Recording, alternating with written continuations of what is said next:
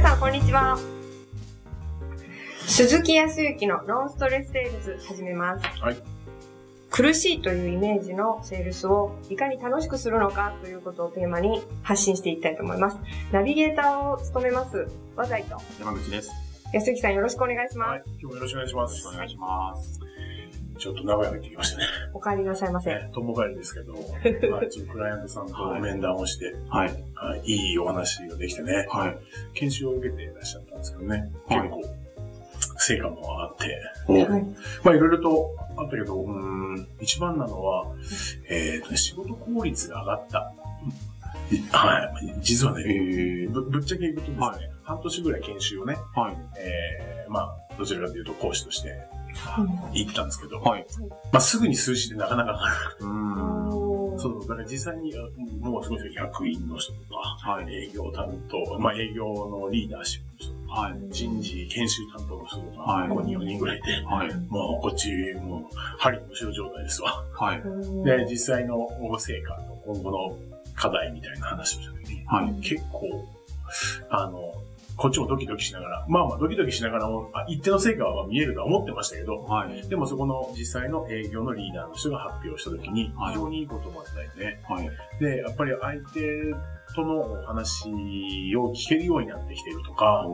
そう。でね、あの、やっぱりね、明確にいろんな話を聞けてるので、まあ、今日もちょっとお話をしたいと思うんですけど、はい。そこができているんで、はい。えっ、と、次の見積もりとか提案までの時間が短くなるんですね。はい。あ、そういう意味で効率かな。そうそう、そういう意味での効率化を図れていると。はいいうことがあって、はい。で、それも役員の方に、それは如実に実は、えっ、とね、滞留してよね、溜まってしまう案件っていうのは実は多い。はい。実はいい会社さんなんで、はい。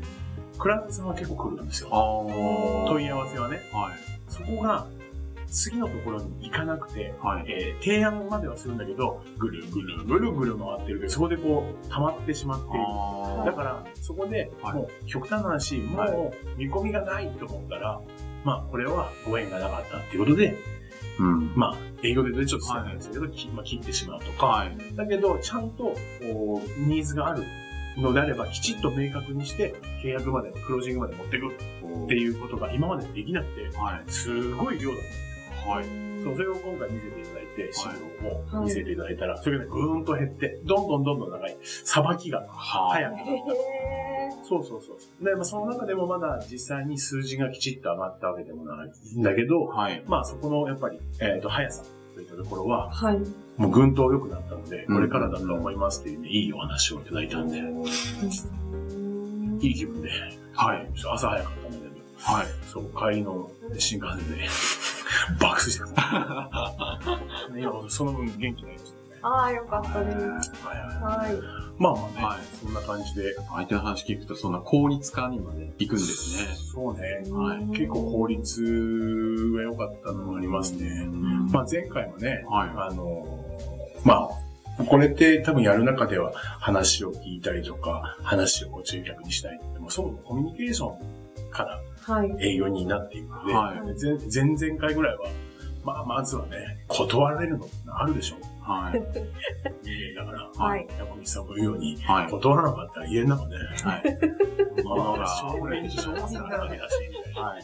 そうですね。で、実際に自分も営業をやってしながらも、今日もね、あの、ちょっと、あの、少しお土産ようと思って、はいあのね、あの、ここにスタジオに買ってきましたけど、ありがとうございます。その中でも勧められましたけど、僕自身も断ったしね、それは次回で、はい。あの、また今度買いますって断ってるわけですよ。で、その時にもちょっと、あの、新幹線の時間がないんで、ごめんなさいって書いてるじゃないですか。はい。まあ断りはやっぱりあるわけですよ。そうですね。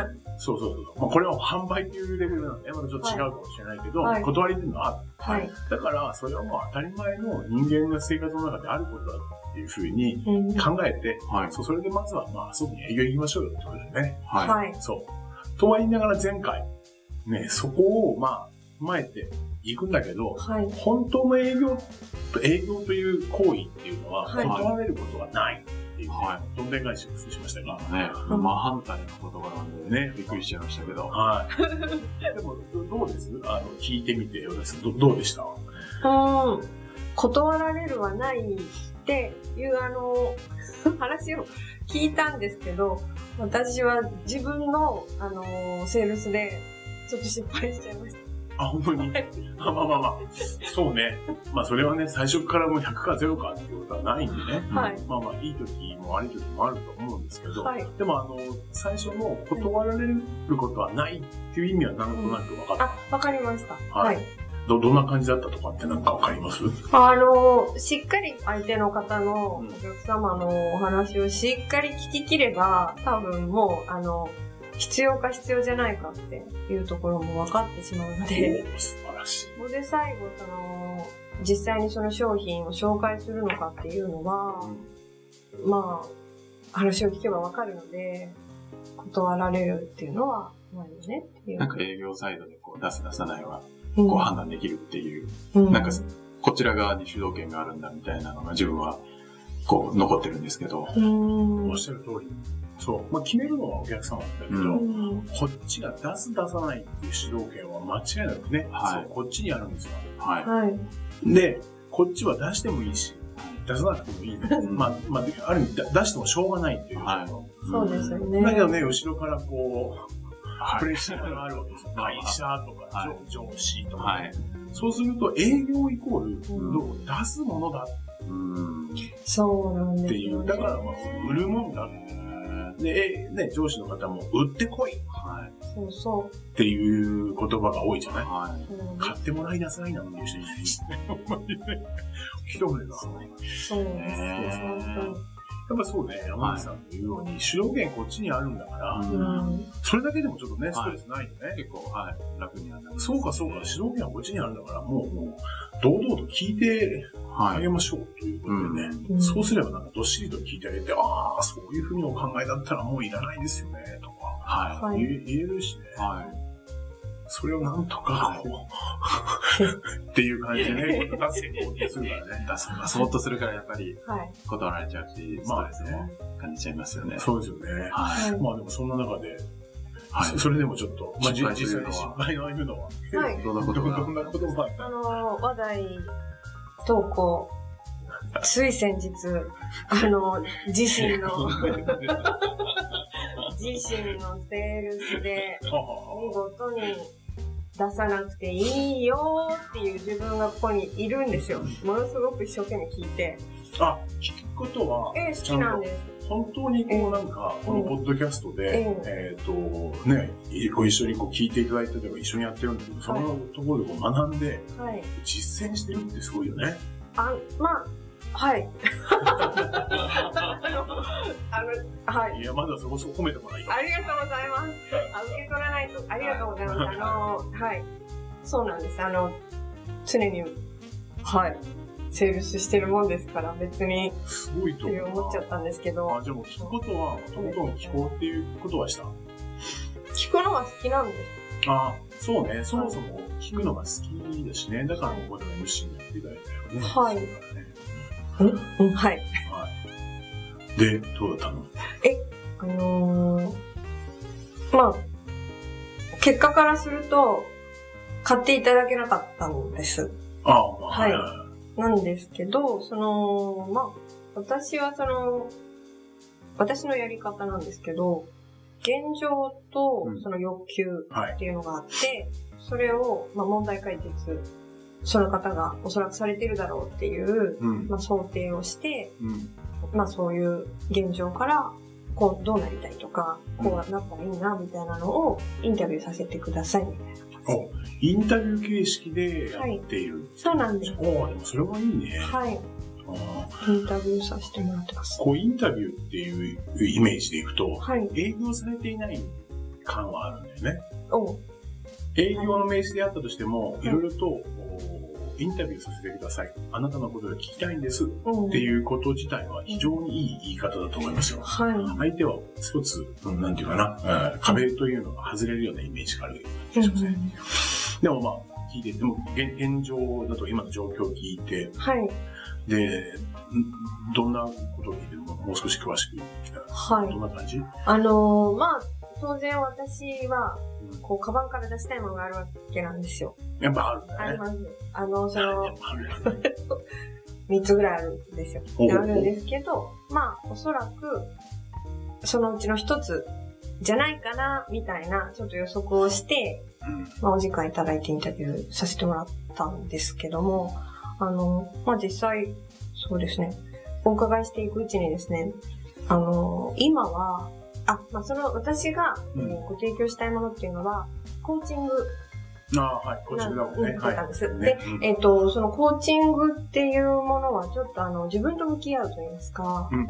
心のこと、マインドですとか、そういったところになると思うんですけども、あのその方はですね、今、そのスキルアップですとか、知識、うん。それから自分のその、将来の夢のために、うん。あの、経験を積みたいとか、結果を出したいとか、はいはい。そういう、あのもう、バリバリやってる感じの時期だったんですよ。ということは、ある程度、そのマインドとか、はい自分のまあミッションビジョンみたいなものっていうのは、うんまあコーチングでね、よく言うこと、その部分はある程度本人理解して出来上がっている。えーとですね、出来上がってるかというと、そこまでではなかったように思うんですよ。とはいえ、うん、でも、今、その、ご本人の、うん。その、向かいたい方向ですとか、エネルギーをかけてる方っていうのは、コーチングではないっていう、もうお話聞いてて、ものすごい情報量だったんですけれども、あの、む向き合いたいとか、何か心の問題でちょっと迷ってるとか苦しいとか、そういったことは一切出てこなかったんですよ。そこはもはい、う、どちらかというと、快晴な状況で、そうですねもう。あとは、それで今の状況で、あとは実践だとか、経験を踏む中で自分が感じていきたいんだとか、思いとかも考えているのではなくて、はい。実際に行動の中で回していって、そうそうそうああ、そうそうそう。そういう。いい人だね。そういう、そういう人はぜひ人材として必要だよね。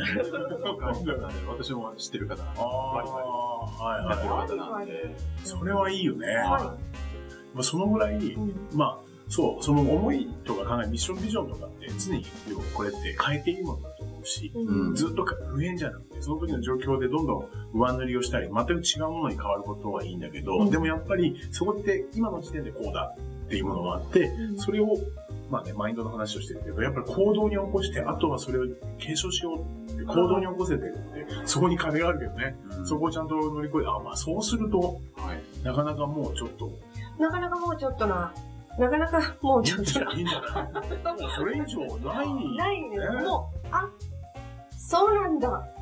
で、もう一人の私、ここにいる、あの、もう一人の話題高校が、いらなくないって言ったんですよ。まあ、そのコーチングっていう、そのご紹介はいらなくないって言ったんですけど、けど、私、ええけど、うっかり、あ、うっかり。どうしても。どう、どうしても。というか、ちょっと、出したく、こっちの、こっちの、こっちの私が、うんうんって言いながら出してしまったんですよね。ご紹介してしまったんですよ。うんうんなるほど。もはや誘導かもしれない展開だったかも。ああ、まあね。はいオッケーオッケー。そ、そこで、その後、えっ、と、そのお方と、はい。この、その方の表情とか、その方ど、どんな感じだった？その、そこから、えっ、と、商談っていうか、その面談が終わって、ヒアリングが終わって、うん。別れるまでの、うん。関係とか空気とか、そこら辺どうだっもう何、なんていうんですかね。その、まあ、ご説明したときに、た、うん。まあ、一応あの、お優しい方なので、うん。あの、うーん、とは言ったんだけど、なんか、興味ない、みたいな顔されてたんですよ。あの、それも感じ取っていて、あ、ちょっと冷たい。いらなくないってまた出てきたんですよ。うん。ですよね。でもこれどう、ここまで紹介して、というかもう喋り出しちゃって、ここでヒュッて引くとかいうのも不自然だし、どうしたらいいのかわかんない。出しちゃった出からね。しちゃったから、もうどうし、出した後どうしてんだろうみんなとか、なんかちょっと、あのー自己内対話が展開されたんですけど、ああ、興味ないよねみたいなのだったり、あでも言ってしまったし、もうな話の流れで、あの、ここまで出してしまったら、この後皆さんはどうするんだろうと思いながら、わからないなっていう。そうだね。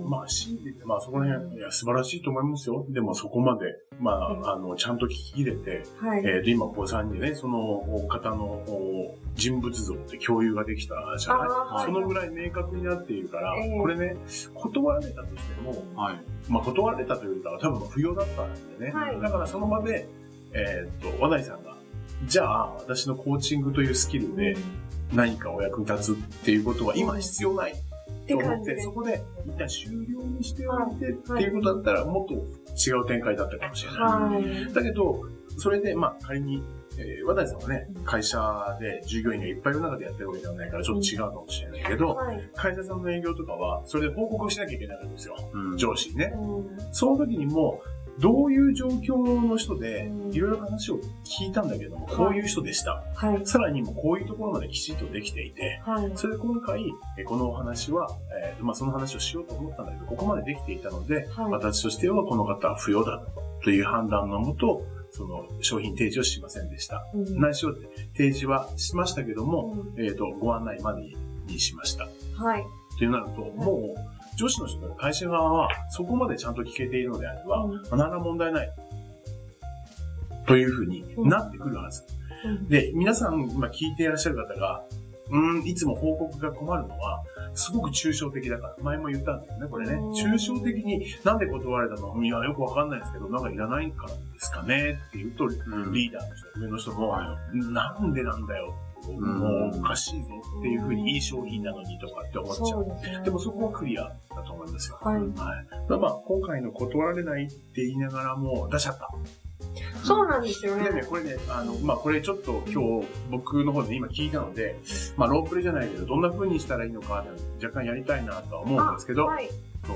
そう。でも、あの、こっちの心情とするとね、営業の心情としたら、はいやっぱり、使命を持ってきてるわけですよ。うん もう大きいものを背中に背負って、もう下ろして見せないと気が済まないわけ、はいはいだからやっぱり皆さんもそう出さないきゃってどっかで思っていることが多い。えーだから言い方変だけど、なんかの隙に最後には出していかないといけないんじゃないかって思ってるんだけど、うーそもそもだから営業っていう概念がそうさせてるんだと思うね、文化とか、はい日本の。はい。行ったら出さなきゃいけない。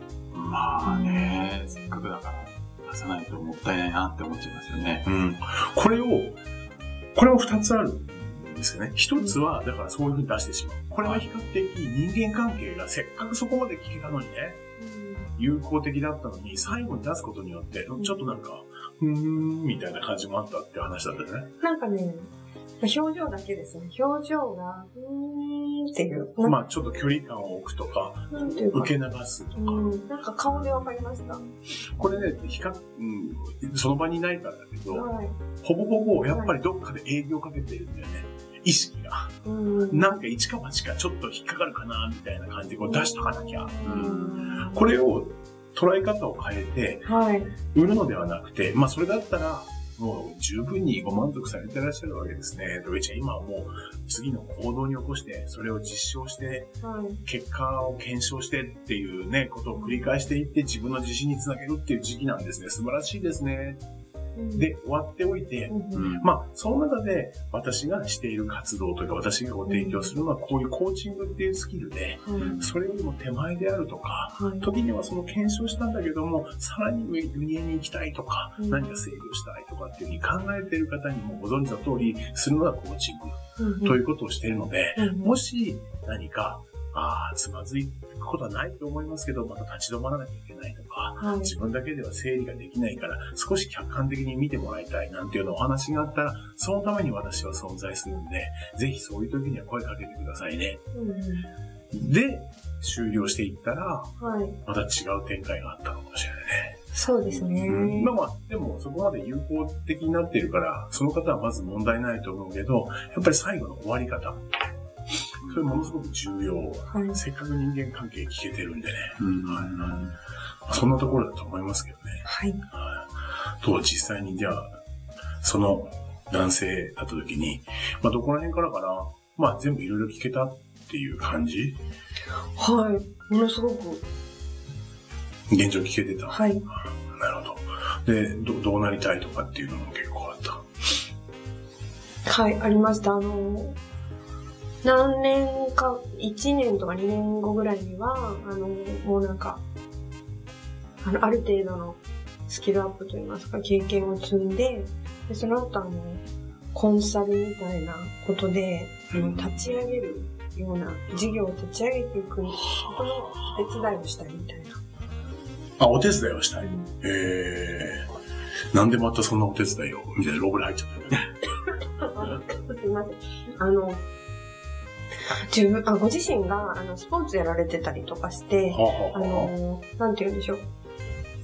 よ、よ、例えばそのスポーツのチームが弱いチームとか、うん、無名のチームだったのが、うん、あの、1年2年ってこう、どんどんどんどん、あの、勝ち上がっていって、うん、最強のチームになるみたいなご経験を何回かされていて。それはいい経験ですね。はい。なんかそういうこう、チームの指揮であるとか、そういったところを作っていくのがすごく好きみたいなんですよね。チームワークであるとか。あ、常に自分がこう、リードしてるというか、チームワークみたいな感じ？あの、なんかその、例えばこう、V 字回復じゃないですけど、その、うん、目立たなかった何かが、その、みんなにこう知られるようになっていくですとか、っていう、なんていうのかな。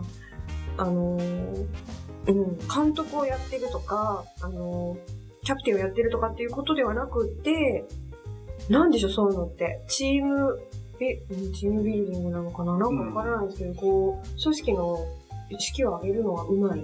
うん。うん、うん、えっ、ー、と、まあ、チームの中にもリーダーシップまあ、最初にはリーダーシップの部類なんだろうけど、そこをチームの中にファシリテートする人間がいて、自分は上にも下にもいかない、今下ってないやから、はい、うまくそこを保っていって、相手からいろいろ引き出すっていう、まあ、コーチに近いことだとか、はい、あっていう人たちは存在する。あ,、うん、あの、それはもうご自身も学生なんですよ。部員なんですけど、うん、それをやれるっていうことです。かそうね、今、えっ、ー、と、大学で、えっ、ー、と、そうね、あの、早稲田のラグビー部の監督さんが本書いていたりとかするけど、はい、あの、コーチングの、まあ、本なんですけど、コーチングだけではなくて、うん、えっ、ー、と、相手からどちらかというとサポートしてもらえるような、だから自分だけじゃないんだよと。うん、その部員、生徒っていう人間たちにも、要はその協調性であるとか、うん、まあ実際リーダーシップなんだけど、うん、そういうところを持っていきながら、だからどちらかというと、ファシリテートをしてくれるような、持ち、まあ、持ち上げてくれるような、えー、部員を作るような人。だからその持ち上げる部員の一人なのかもしれないよね。そう人ね。あの、で、なんかその、0から1を作る、うん、1から10にするっていう、その2段階構成が好きだとおっしゃったんですよ。難しいね。なんかそういうのが好きで、うん、とおっしゃってて、あの、ご自身も、あの、それをビジネスで再現しておおなるほど。そういうことをじゃあお考えになってらっしゃるんですね。素晴らしいですね。うん、でもその中で、まあ、あの、私自身のコーチングっていうことで、いろいろと、まあ、時になかなかどのようにしていったらいいのかとか、うん、なかなかこう、うまく整理ができなくて悩んでいて、新たなこう行動に取れないなんていう人たちの、もうご存知の通り、そういうことをしてるのが、まあ、コーチなんですけど、今いろいろお話をこう、お伺いをさせていただいた中で、どうなんでしょう？なんかコーチングとか、こう、要はそういうふうにこう、引き出していくようなこととかっていうのが必要になったりとかするところとかってどうなんですかねあるんですかね？うーん。実際にはあります。まあ、具体的に言うとどんなところなんですか？うーん。例えばその、じ自分のことをよく知りたいんだけど、うん、見えなくなっちゃうとか、深掘りができないって感じる時があって、うん、そういう時にはそれが必要だなっていうふうに感じたりはします。なるほど。はい、まあでも、ご自身はね、先ほどお話をお聞きしましたけど、それも十分できていて、今行動に起こそうとしているわけだから、まあそこは問題ないのかもしれないですけど、今後、ね、組織の中でとかといった時には、やっぱそういったものも必要になってくるっていうふうに思われるんですね。そうですね。なるほどね。まあ、まあそうですよね。そういう時って、なんかこう、まあこれこれからですけど、はい、何かそういう時とかってどどうしようとかってなんか具体的になんか今あったりとかするんですか？うーん。今は特に考えてない。まあ今はね、まあまあそこまでの話じゃないですからね。なるほどね。でもまああの、私のね、してる部分っていうのはそういうようなおし、まあそのようなお仕事、サポートなので、また今後何かお手伝いすることがあったりとか、はい、はい、そういうようなところのポイントポイントで、はい、はい、アドバイスだとかっていうことができたら、はい、はい、あの、できるような状況になれば、お役に立てると思うので、まあなんないとまあ、あの、近くにも間違いなくいるので、はい、ぜひ気軽に声をかけていただいたらと思いますし、はい、はい、ぜひぜひ、そういう時には声かけてもらえばと思いますので、よろしくお願いします。お願いします。みたいな感じでね、友好的に終わるっていうところ、まあちょっと僕深掘りした部分もあったけどね。はい。ああ、なんか、あでもすいません。私なんか途中で自分がなりきらないといけないの 僕がす、す、すっと入ったなんかわかららね。なくなっちゃって、すいません。ああ、全然いいんですけど。全然ロープレイにならなかったですよね。ごいやめんな、さでも実際にその人のことをこう今回想してたじゃない？はい。花井さんも、はいそれによって気づくところもあったりはするんで、うんはい、まあ、ロープレの時って、えっ、と、実際にお客さんになって、お客さんのことを思い出してしてもらうので、そのロープのやり方ってね、うん。そういうとこがいいんですよ。うん。全くもって、えっ、と、無、無の状況が入れないから、うん。自分がそのお客さんになりきるうん。ためには、やっぱりあったことを聞いているから、今みたいにこう話ができて、よく知ってるわ、みたいな。ご自身がとか言っちゃって、そんな自分なのにおかしいですよね。ああ、でも全然それは今の合わせたら全然問題ないですけど。なんかあれですね、押し付けるわけでもなく、まあこういう時には役に立てるから、まあそういう時にはまた声かけてねっていう、なんか、特にこう押し付けてないから、どちらもストレスないなって、はい。なんか一つはそう。見てて思いました。それで、えっ、と、僕も今、ロープレをしてるときに、もちろんね、やっぱり、こうロ、やってると気づくんですけど、はい1対1、はいですから、その男性と話題さんっていう、ここに営業とかお役に立とうっていう、この人の、まあ、営業で言ったら、この人に販売する、はい。買ってもらうはい。っていう、こうじゃない。うんはい。だけど、対象はずーっとこの人だったんじゃない？あ、そうです、そそううです。今僕の話って実は、はい。この人からぐーっと広がるのがはい、はい、わかりました。なんかあの、あの、あんまり圧を感じなかったっていうのと、はい。その男性、その方に対するコーチングではなくて、うん。その人がこれからやろうとするビジネスの中で、コーチングというスキルが必要になることっていうのはもっと広げていったでしょ。うで、なぜかっていうと、その人はチームビルディングであるとか、はい。組織の中で自分が入って育てていったり、うん。えっ、と、い0から10、えー10、10から100みたいなステップを、ああ、そういうことを考えていたら、ピーン、コーチングっていうのは、はい。そういうこう引き出したりとか、はい。そういう能力で下を持ち上げたりとか、はい。するには学校のスキルなわけじゃん。はい。だから、そういったものって何か役に立てることありますかね？って言ったら、まあ、なりきっていただいて、いや、あると思います。そう。だったら、そういう時にこそお役に立てるっていうのが私なんですって、ちゃんと、これは自己アピールであって、自己紹介ができていれば、本当にその時には、そうだ、話題さんっていう人がいた。と思って、話題さん実際に、あの、具現化して、はい。来年やることのように決決まりました。ついてでもコーチングって言って、私も受けたことなんですけど、自分がやろうとなるとなかなかできないんで、もしよかったら、ちょっとそのノウハウを教えてもらえないですか？というかもしれないし、うん。一緒にやっていただけないですか？とか、何か次の展開が来るでしょ？だから、この人だけにコーチングを受けてもらうっていうことじゃなくて、はい。その周辺すべて、その人をもっと広げるっていうようなところが今、たまたま気づいた。おーです。おえーなんか、なんかその、聞いたらわかるんですけど、自分のその時の現場の自分っていうのを今想像思い出したら、それ広げるっていう余裕はなかったなと。まあそうね。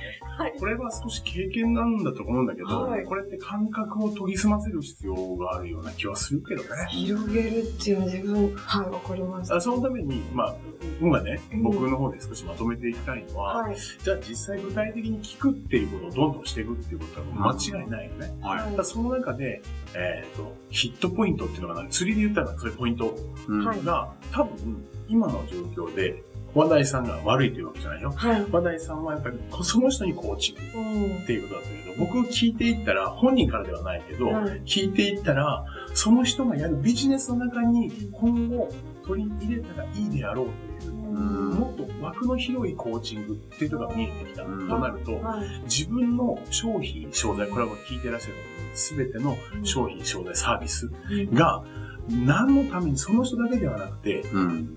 その周辺であるとか、はいその周りにまで、ちゃんと役に立てるものだっていうことを準備して分かっておかなきゃいけないってことだよね。そうですね。そう。だからそのためには日々、えっ、と、この商品とかっていうのが、どんな幸せを呼ぶのかとか、はい。それなんて言うんだっけ？英語で。そういう、こう、周りの、えー？英語で、なんか、リンクとかじゃない？あそう、まあまあそうね、リンクするものだね。はい。リンクすることっていうのを、やっぱり商品自体で何が起きるのか。はい。この前ね、そういうことやったことがあったんだけど、それをね、ずーっとね、絵に描いていったんですよ。はい。あの、ブレイクダウンじゃなくて逆にね、はあなたの商品って何のために役に立つのってどんどん広げていったら、はい。最終的にね、はい、世界平和だったからね。い。やー世界平和ですか？そうそうそう。あの、そう、その人ね、広告代理店の人だったな。すごいマンツーマンで、もう、もう、もう1年ぐらい前だけど、その話をしてて、そもそも広告代理店っていうのは、どういう仕事で、何の強みがあるとか、じゃあそれができたらどうなるのその人ってどうなのってずっと広げてったら、世界平和ですね。素晴らしい。世界平和のためにやってるんじゃんって話ですよ。世界平和ですか。みたいなところにこうなるぐらいの、やっぱりリンク先っていうのをよく、そうだから今のお話だとそう、男性っていうところではなくて、はい。リンク先がその人がやりたいはい。企業とか、なりたい、もうその自分が持ちたい何かとか、はい。そういうところに広げていけば、もっともっと役に立つ範囲は広がったんでね。あはい。そのところで終わっていると、今日ここでは、確かに契約はいただけなかったかもしれないけど、うんこの先のはいご紹介とか、うんそういうところがぐーっと広がるんじゃないかなっていうのが、まあ、今日のまとめかな。あなるほどあ、ありがとうございますは。いそういうことですね。そんな感じで、少しはいい？はい。あの、勉強になりました。こう広げていくっていう、ちょっとあの、聞いてはいましたけども、実際そのできなかったなってことに気づけて、嬉しかったです。うんまあ、す今の感ちょっと、あの、まあ、少しロープレみたいなものが入ったけど、あの時の瞬間、本人ではなくて、はい。その周りとかっていうところがはい、皆さんに少し読み取れたら、そういうところで必ず実際やってる時に出てくるんで、はい。ここかみたいな。はい。まあ、感覚がね、うん。ここがちょっと感覚になるんですけど、はいはい。ぜひ意識をしていたあ。だければ、ちょっと掴んでいただけたらはい。いいのかなと。はい。そんな感じでしょうかね。という感じでございます。はい。はい。はい。今日はありがとうございました。あの、ノンストレスセールスでは皆様からのご質問をお待ちしております。えっ、と、何でもですね、こんなこと、こんな時どうしたらいいのとかいうようなお困りごとをですね、すべて安幸さんに解決していただきましょうということで。どしどし、お待ちしております。